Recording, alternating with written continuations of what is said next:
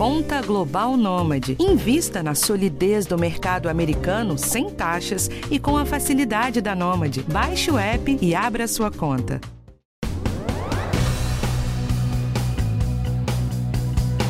Olá pessoal, tudo bem?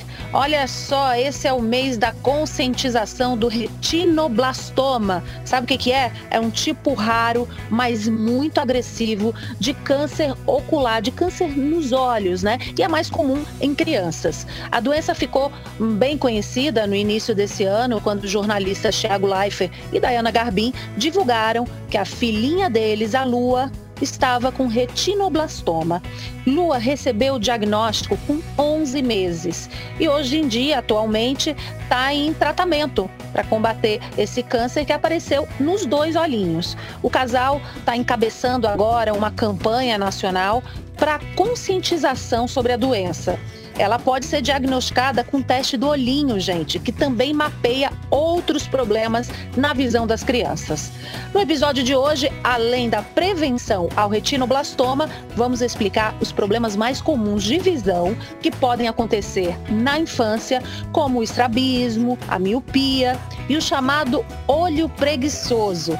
A gente também vai falar dos cuidados que os pais devem ter com os olhos dos pequenos e as telas. Qual é o prejuízo que elas trazem para a visão e qual o limite de uso? Quem conversa com a gente é a presidente da Sociedade Brasileira de Oftalmologia Pediátrica, a oftalmopediatra, doutora Luísa Hopker.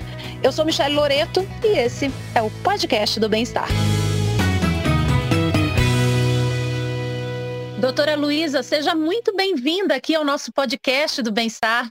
Muito obrigada pelo convite, é uma honra, estou super feliz de conversar com vocês aqui. Que legal. Agora, é, doutora, o apresentador Tiago Leifert, né, que é nosso colega de TV Globo, disse esses dias que ele não quer que essa doença, que é o retinoblastoma, faça mais nenhuma família chorar. Isso falando do drama, né, que ele e a mulher dele, a Dayana, enfrentaram quando descobriram que a filha Lua tinha retinoblastoma. É, ela, inclusive, fez sessão de quimioterapia, radioterapia, ainda bem que o tumor está estável há pelo menos três meses. E agora o casal decidiu fazer uma campanha né, para conscientizar os outros pais. Então, para a gente começar, também explicando para os pais o que é retinoblastoma e como ele é diagnosticado. Então, Michele, o retinoblastoma, que é o tumor intraocular que a filhinha do Tiago Leifert e da Dayana Garbin foi diagnosticada, ele é um tumor que ele é raro, mas ele é o tumor maligno dentro dos olhos mais comum dentro dessa faixa etária pediátrica das crianças. Então, ele é um tumor que se desenvolve lá das células da retina e ele começa pequenininho e muitas vezes assintomático, né, sem dar nenhum sinal, nenhum sintoma. E um dos principais sintomas que a gente tem na literatura, na prática diária, que a gente vê, é um reflexo branco numa foto. Ou às vezes, quando é mais bebezinho ainda e a mãe, por exemplo, está dando de mamar, ela perceber que tem alguma coisa de errado, porque um dos olhos tem como se fosse um, a, a, a pupila, que é a parte preta, em vez de preta, ela ficar branquinha. E é o olho é um de gato, doutora? Comum, como se fosse olho de gato na foto, que popularmente o pessoal chama. Isso tá. mesmo. E esse é um, um, dos sinais mais frequentes que a gente sabe que o tumor dá. É, então, em sendo um tumor que dá poucos sintomas, um dos que ele dá é esse. Por isso que até o Tiago Leifert e a Dayana, quando depois de terem passado por uma grande dor, é, né, porque é uma situação realmente muito extrema, é, né, muito difícil de lidar, o tratamento não é nem um pouco fácil, é, né, assim, ao meu ver, superaram a dor e transformaram isso nessa força enorme, né, nessa potência de levar ao público aquilo que eles estavam passando e ajudar a todos, né, os pais, os professores, os médicos, os oftalmologistas, os oncologistas, a entrarem juntos, digamos assim, com a mídia, né? E vocês fazem esse papel incrível de chegar lá no público para poder falar sobre essa doença que, como é um tumor raro, ele é pouco falado. Mas acaba que agora a gente pode também falar para o público que além dele existem outros problemas que acometem o olho das crianças e que como esse tumor também ou não dão nenhum sinal ou dão sinais muito sutis. A gente está falando que é um tumor raro, né? Eu tenho um dado aqui que são de 200 a 300 casos novos por ano, né? Aqui no Brasil. Agora, doutora, em que faixa etária os pais têm que ficar mais ligados? Tem uma faixa etária que o retinoblastoma aparece? Sim, o retinoblastoma em si é o pico de incidência, ou seja, ele aparece com mais frequência entre mais ou menos 7, 8 meses de idade e um ano e meio, dois. Então, são crianças muito pequenininhas, né? A gente tem bebês mais novinhos ainda que podem ser diagnosticados, né? Existe até o que a gente chama de retinoblastoma congênito, ou seja, o bebê nasce já com esse tumor ou já com ele começando a aparecer, mas muitas vezes sem sintoma. E o mais comum é aparecer nessa faixa etária, que diria que a média de idade seria entre um ano e um ano e três de aparecimento. Agora, além do, do olho de gato, né, que é bater uma, tirar uma foto com flash e ver uma luz branca assim no olho da criança, tem algum outro sintoma também que os pais podem né, observar?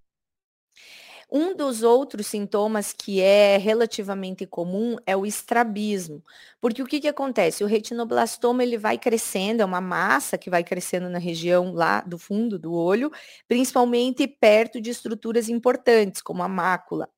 E aí o que, que acontece? A mácula é o local que faz enxergar.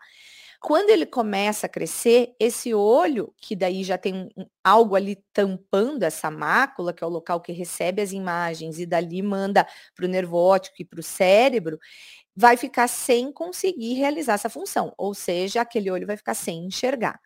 O olho nessa faixa etária que fica sem enxergar por algum motivo, um deles é o retinoblastoma, pode ficar estrábico, pode ficar torto, né? O pessoal popularmente chama de olho vesgo ou de olho torto, que é o olho virado para dentro ou para fora.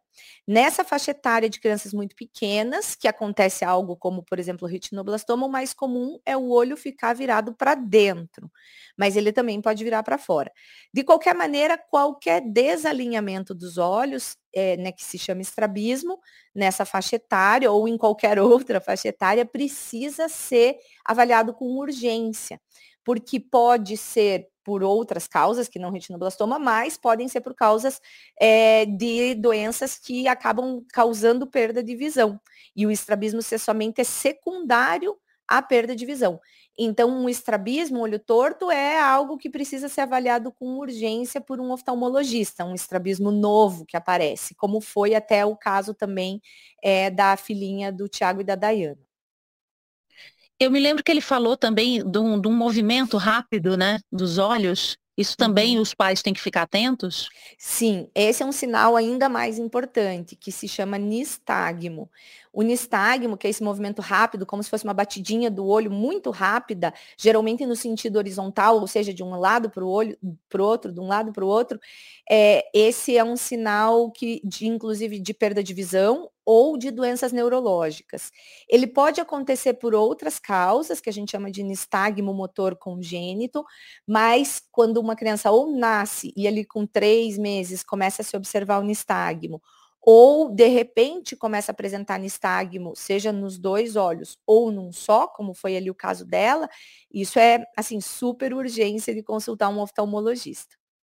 O retinoblastoma, como a gente falou aqui, é um câncer raro. Então eu queria entrar num, numa outra questão, né? Quais são os problemas mais comuns nos olhinhos das crianças? Então, super legal, né? A gente poder ter esse espaço para conversar um pouquinho sobre isso.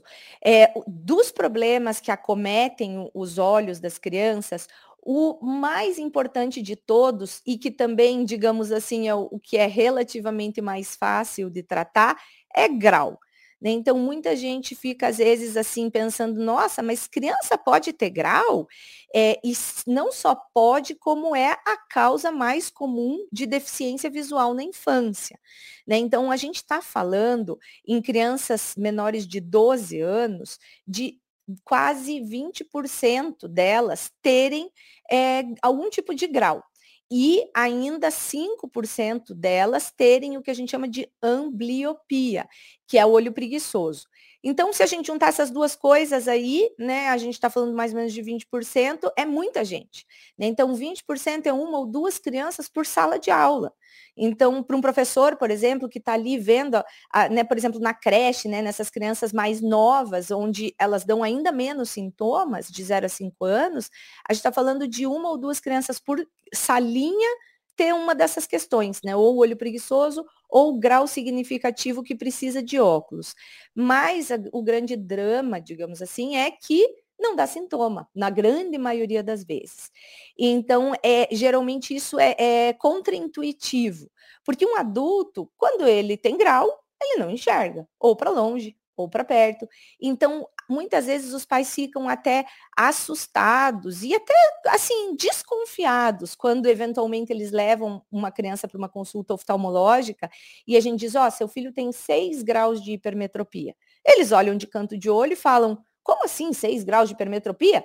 Ele brinca, ele anda, ele corre, ele não se bate". Então, isso é uma situação muito importante da gente levar ao, ao público, porque muitos tipos de grau na infância não dão sintomas, mas nem, nem, por isso a criança não precisa ser tratada. Então, essa é a situação com certeza mais comum. Isso é o que a OMS fala, né? Não é só a gente, tem várias entidades internacionais, como a IAPB, que é uma entidade que é, estuda e faz muitas ações a favor da deficiência visual. É, que é isso, né? Então, a maior parte das causas de cegueira e deficiência visual na infância são tratáveis ou preveníveis, e a maior delas é grau. Depois disso, a gente tem outras doenças, como, por exemplo, a toxoplasmose aqui no Brasil, né, que é uma doença que deve ser lembrada e falada, e a gente tem programas de pré-natal em algumas cidades e estados em que se tria isso durante a gestação, o que é muito importante. A gente tem alterações de córnea, que já a criança, por exemplo, pode nascer ou pode ter né, ao, a, ao longo da infância. A gente tem glaucoma, que pode dar na infância, é um pouco mais raro, mas é uma doença muito grave. A gente tem também a catarata congênita, principalmente, ou ela pode ocorrer ao longo da infância, que é uma doença muito importante, precisa ser diagnosticada e tratada muito precoce.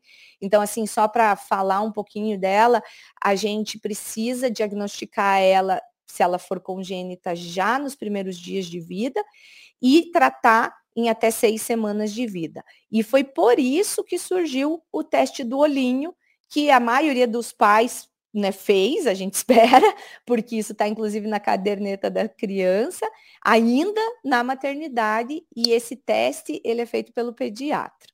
Daqui a pouquinho a gente vai falar sobre ele. Eu queria que a senhora explicasse agora. A senhora falou de olho preguiçoso. O que, que é isso? O olho preguiçoso é a ambliopia, né? Que, como eu comentei ali, é, junto com erros refrativos, é muito frequente. A ambliopia, que é o olho preguiçoso, ela ela afeta mais ou menos 5% de todas as crianças e adultos jovens. Por quê? Porque muitas crianças não dão sintomas, não são tratadas e viram adultos que não enxergam de um olho por conta disso. Hoje a gente vê um pouco me menos isso acontecer, porque essa realidade ela está lentamente mudando. A gente está, como a gente está aqui conversando sobre exame oftalmológico na infância, isso antes a gente né, não via, os pais não levavam as crianças com frequência no oftalmologista, e essa doença ela é basicamente assintomática. Então, além dela ser frequente, que 5% das crianças é bastante, ela não dá sintoma nenhum.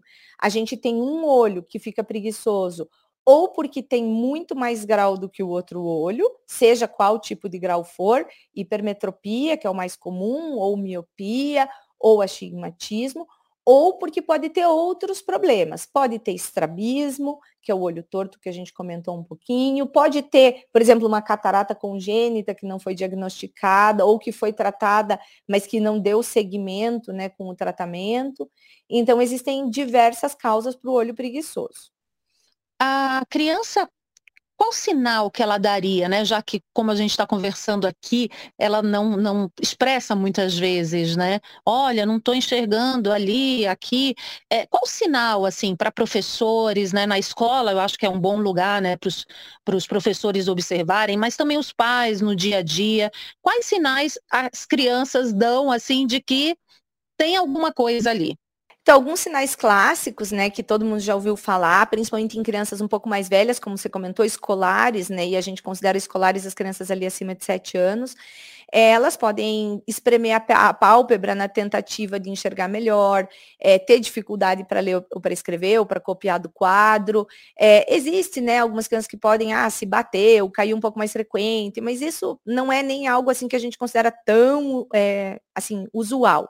Pode ser estrabismo também, é, dor de cabeça, mas a dor de cabeça ela dá em crianças mais velhas. A grande questão aqui que eu queria chamar a atenção é que daquele assunto que a gente estava conversando, olho preguiçoso, ele precisa ser diagnosticado e tratado antes dos sete anos.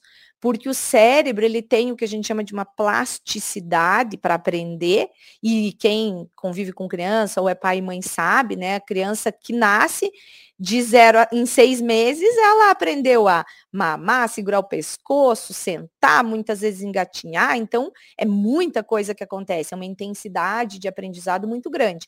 Em relação à visão, é a mesma coisa. O cérebro está aprendendo a enxergar e assim como ele aprende várias outras coisas, ele vai cada vez enxergando com mais nitidez ao longo dessa primeira infância.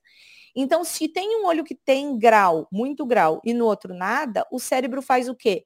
Ele fala, eu vou ignorar esse olho que tem muito grau, eu não quero usar esse olho não. E usa só o outro olho que não tem grau. E esse olho com muito grau vai quase que entrando em desuso. E isso é o que gera, é o que é o olho preguiçoso. Então, o desafio é que a gente precisa identificar as crianças com olho preguiçoso antes dos sete para tratar, para diagnosticar e tratar. Ou seja, a idade ideal de diagnóstico é ainda antes, para poder ter tempo hábil, assim, meio que limítrofe, cinco anos. Então, por isso a gente tem algumas diretrizes de como, quando examinar crianças, mesmo que saudáveis, sem sintoma nenhum, ao longo da primeira infância. Então, como que seria? Tem um teste do olhinho, né? Na maternidade Isso. ainda e depois com que idade a gente pode dar uma orientação aqui para os pais que eles devem levar as crianças, né? Então, a gente precisa examinar as crianças é, ao, ao, nascimento, como você falou, né? Ali na, na primeira, nos primeiros três dias, e isso é lei em muitos estados, então o pediatra precisa fazer esse teste, que só para lembrar, esse teste é um teste de triagem.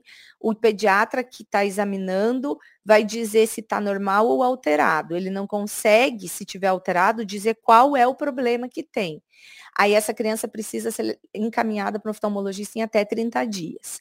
Depois disso, então, ah, o teste do olhinho foi normal. Significa que meu filho não vai ter mais nada na, durante o resto da infância? Não, porque é um teste de triagem que serve um mais assim para diagnosticar catarata congênita. Diagnostica outras coisas também, mas a principal doença é a catarata congênita. Depois disso, a criança precisa ser levada ao oftalmologista para um exame oftalmológico completo entre 6 a 12 meses e novamente aos 3 anos de idade. Três anos é o exame mais importante. Então, é, isso tem nas diretrizes que a gente lançou, é, já vai fazer, vai completar aí mais, um pouquinho mais que um ano. Tem publicadas essas diretrizes no site da Sociedade Brasileira de Oftalmologia Pediátrica, é, em revistas né, periódicas de, de científicas, digamos assim, mas que para o público assim que está ouvindo a gente, mais importante é lembrar teste do olhinho, se possível um exame completo entre 6 a 12 meses de idade e um exame mandatório, ou seja, obrigatório aos 3 anos de idade, é, com oftalmologista. E um detalhe super importante, com dilatação das pupilas, para a gente poder ver grau, ver fundo de olho, que é onde estão, por exemplo, esses problemas como o que a filha do Tiago e da Dayana teve. Agora, a gente sabe, né, doutora, que muita gente não tem acesso ao oftalmologista, né? Eu queria saber se o pediatra pode acompanhar a saúde dos olhos das crianças e quem vai para o SUS, o que, que deve fazer? É, quando a gente fez essas diretrizes, a gente pensou muito nisso, sabe? Então, isso que a gente lançou é o que a gente considera como exames mínimos, porque essa é uma idade muito importante, né? Os primeiros cinco anos de idade, por conta disso que a gente comentou, de diagnosticar a ambliopia no momento certo, ainda está em tempo de tratar, outras doenças mais graves, como retinoblastoma também. Então, o que, que o pediatra é, deve fazer e que isso também está nessas mesmas diretrizes? Além do teste do olhinho, teste que chama teste do reflexo vermelho ao nascimento, o pediatra também deve repetir o teste do reflexo vermelho três vezes por ano durante os três primeiros anos, porque ele serve como um diagnóstico, como uma triagem, perdão, é, para algumas doenças. Então, o pediatra, se verificar que o teste está alterado, a gente vai daí poder dizer, essa criança realmente precisa com urgência ir ao oftalmologista. Ah, essa aqui que não está com o teste alterado, pode seguir só sendo avaliada aqui com o pediatra mesmo. Então, o, o teste ele é muito bom em termos de triagem e ele deve ser repetido nas consultas de rotina de puericultura, que a gente chama, é, com o pediatra, nos três primeiros anos de vida. Os óculos são uma solução, né? Para várias doenças do olho, é, mas também a gente às vezes vê é, crianças com tampão, né? Perfeito. Os óculos, é, eles vão ser prescritos né, para crianças que têm grau. Então, como eu comentei, não é nada incomum a gente ter crianças com hipermetropia alta, é, mesmo crianças que não têm sintomas, astigmatismo e miopia, que a gente vem vindo num crescente, assim, entre as crianças. Então, os óculos vão ser para isso, e, assim, um pouco diferente do que às vezes as pessoas pensam, muitas vezes até bebês podem precisar de óculos, crianças entre um e dois anos, na dependência do que elas tiverem, e elas conseguem usar, é muito importante que usem para que desenvolvam a sua visão da forma mais adequada possível. O tampão, ele é utilizado como um tratamento para o olho preguiçoso, para a ambliopia. E ele é um tratamento muito antigo, mas olha, tem registros assim de mais de 150 anos de uso. E lógico que a forma como a gente usa tampão foi mudando ao longo dos anos, em especial nos últimos 20 anos, que saíram alguns estudos mudando um pouco o esquema de oclusão que a gente fala, assim, ou seja, o número de horas que a gente usa tampão por dia nas crianças, mas segue sendo uma terapia super eficaz. Então, a gente usa o tampão, muitas vezes associado do óculos, para as crianças que têm olho preguiçoso por conta de grau e também para algumas crianças que têm estrabismo, porque essas crianças muitas vezes acabam tendo a tal da ambliopia, o olho preguiçoso, então elas precisam do tampão para poder resolver o problema da ambliopia e às vezes resolvendo a ambliopia melhora o estrabismo. Eu quero entrar agora numa questão que eu sei que é bem complicada para os pais. O uso de telas, né? É, Hoje em dia, todo mundo acaba ficando mais tempo do que deveria, né? É, no computador, no celular, no tablet. Eu queria saber quais os cuidados que os pais têm que ter, né? Qual é o tempo ideal? Pode, não pode? Isso mesmo. A questão do uso de telas é assim muito importante. A gente precisa falar sobre isso porque basicamente todo mundo tem tela em casa. E a gente está falando para o Brasilzão e a, e a, grande questão é que é, as pessoas elas têm telas maiores ou menores, mas todo mundo tem. Uma coisa muito importante da gente comentar é que o uso de telas que, assim, talvez antes a gente pensava, nossa, é, meu filho vai ficar mais estimulado e mais inteligente se ele assistir determinadas coisas na TV, ou no tablet, ou jogar joguinhos, ou olhar vídeos no celular. E a gente sabe de trabalhos muito bem feitos que não, que pelo contrário, crianças muito pequenas, de 0 a 2 anos, que têm contato com telas, ou seja, não que ficam horas e horas, que têm contato mesmo que pequeno com telas, elas desenvolvem a linguagem com mais dificuldade, mais tardiamente do que as crianças que não têm contato com telas. Então, isso mostrou para a gente que a gente precisa é, ser ativo nesse cuidado.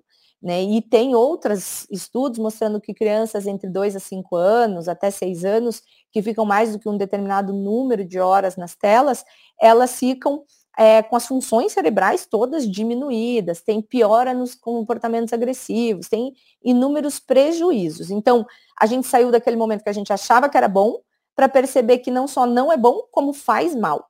E aí, qual que é a recomendação, assim, para os pais, né, que sempre perguntam, e eu sempre digo, não sou eu que acho isso.